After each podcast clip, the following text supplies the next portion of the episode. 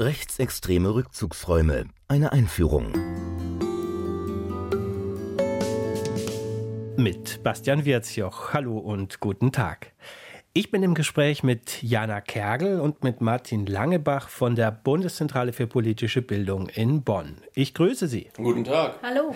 Jana Kergel und Martin Langebach arbeiten bei der Bundeszentrale als Referentinnen im Fachbereich Extremismus. In diesem Ressort haben die beiden die Podcast-Reihe Rechtsextreme Rückzugsräume entwickelt und darum soll es jetzt kurz gehen. Na dann, Frau Kergel, Herr Langebach, zwölf Podcast-Folgen insgesamt verantworten Sie unter der Überschrift Rechtsextreme Rückzugsräume. Was hat es denn damit konkret auf sich? Unsere Überlegung war, wie kann man sich mit unter welcher Fragestellung mit gegenwärtigen Phänomenen Rechtsextremismus auseinandersetzen? Und wir haben uns unterschiedliche Phänomene angeguckt und auch überlegt, wie sich welche Phänomene zueinander verhalten. Und im Gespräch miteinander und in der Diskussion und auch im Blick auf die Forschungslandschaft fällt so ein bisschen auf, dachten wir, dass wir doch bei unterschiedlichen Phänomenen erleben, dass sich Menschen aus der Gesellschaft zurückziehen in unterschiedlicher Art und Weise. Aber sie gehen eher in sich, neigen zueinander, versuchen sich in Eigengruppen zu finden und versuchen sich nach außen eher mehr abzuschotten. Und das war unsere Überlegung, als wir das so als Klammer gesehen haben. Das ist spannend.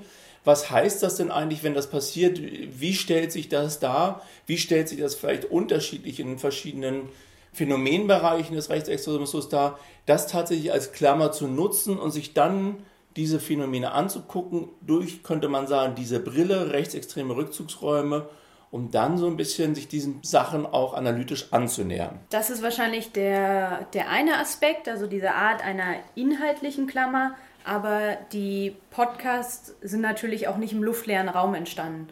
Ursprünglich hatten wir geplant, das Ganze im Rahmen einer großen bundesweiten Fachtagung Mitte Juni in Leipzig stattfinden zu lassen. Wir wollten gemeinsam mit Multiplikatorinnen und Multiplikatoren, so nennen wir in der politischen Bildung gerne unsere Zielgruppen. Das sind dann zum einen zum Beispiel Polizistinnen und Polizisten, Sozialarbeiterinnen und Sozialarbeiter, aber auch diejenigen, die selber irgendwie in Vereinen und Stiftungen politische Bildung machen, zum Beispiel.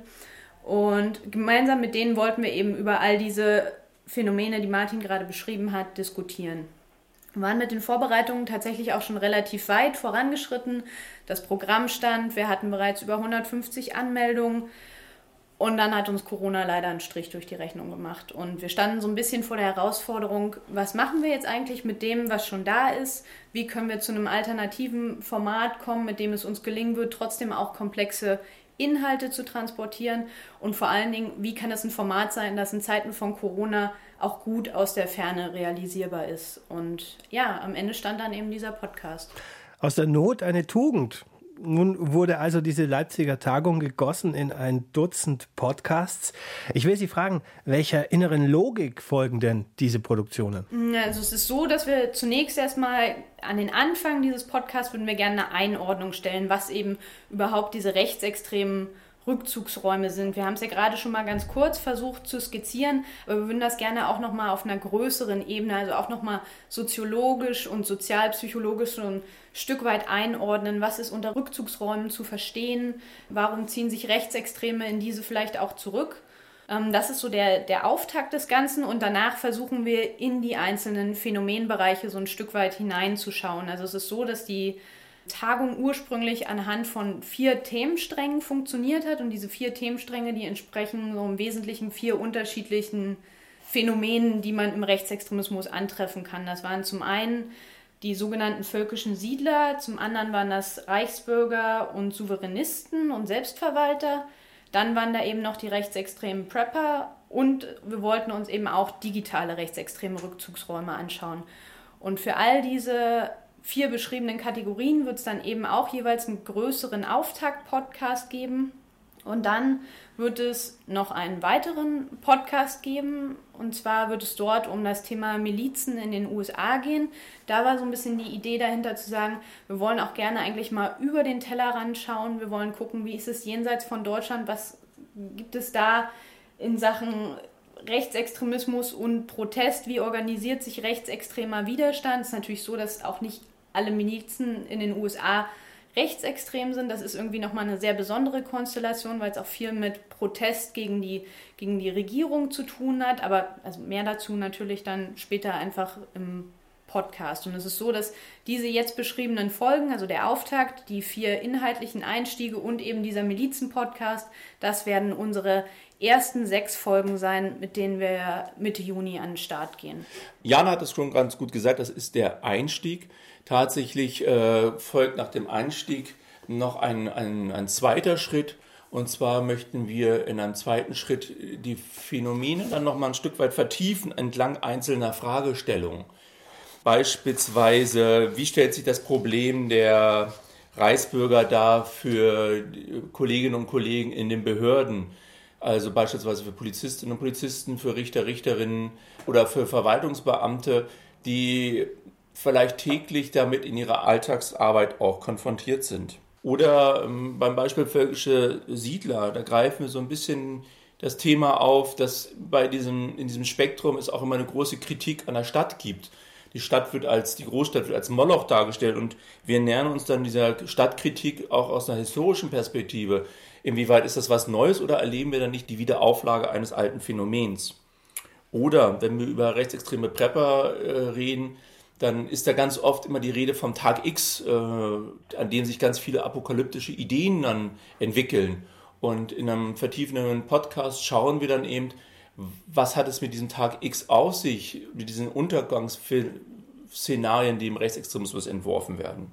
Und vielleicht noch äh, auf die zwei anderen Podcasts äh, hinauszukommen. Wenn wir über digitale Rückzugsräume sprechen, erleben wir ganz oft einen, einen unglaublichen Frauenhass, der uns in, in Internetforen, gerade explizit der, der Szene eigene Foren entgegenspringt. Und auch diesem Phänomen wollen wir uns annähern und gucken, was steckt eigentlich dahinter, woher kommt das.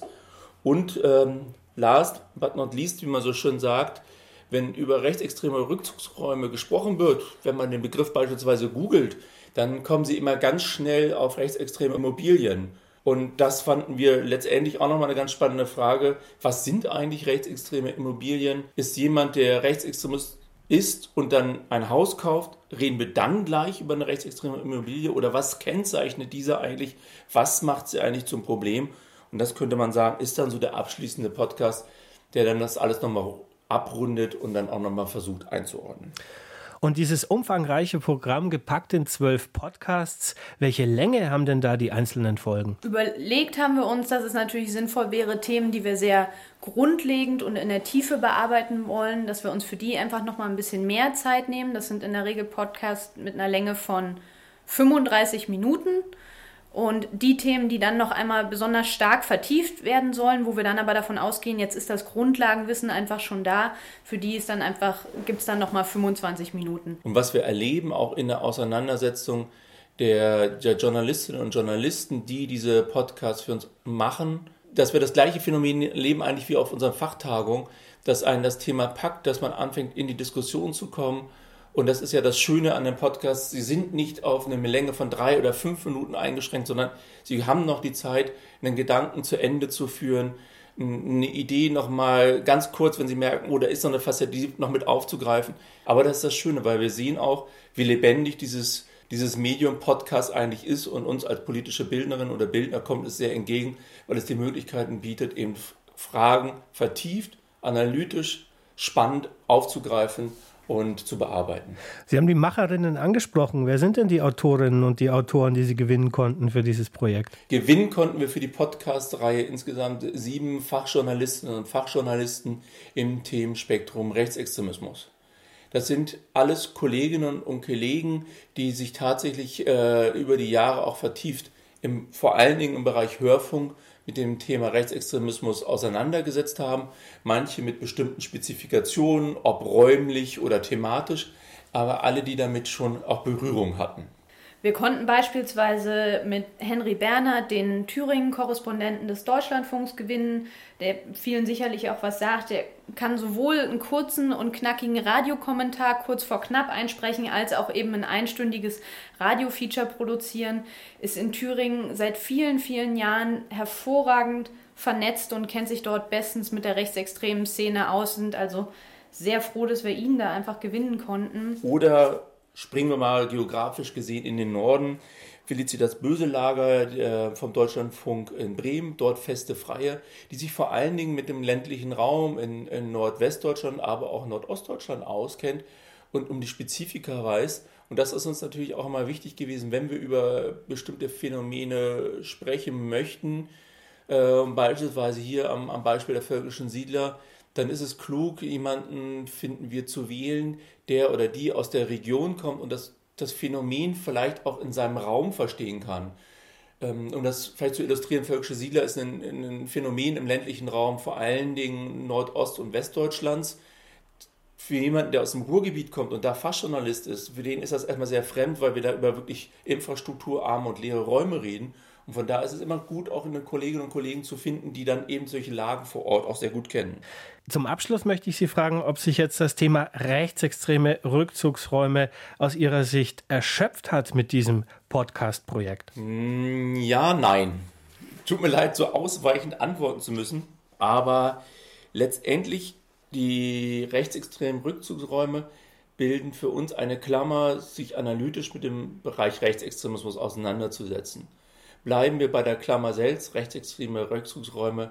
Ich glaube, man könnte diese Klammer noch wesentlich stärker ausdeklinieren und auch noch auf weitere Themen aufgreifen und beispielsweise auch nochmal das dann ausweiten, nur als Idee gesponnen, was heißt denn das für politische Bildung, was heißt das für, für Kommunen, die mit vielleicht äh, mit äh, Rechtsextremen konfrontiert sind, die sich in größerer Menge in, ihrem, in, ihrem, in ihrer Region zurückziehen, gesellschaftlich vor Ort sind, aber trotzdem nicht partizipieren wollen. Das sind Themen, die wir gar nicht so stark anschneiden, die aber natürlich auch noch vertieft werden könnten.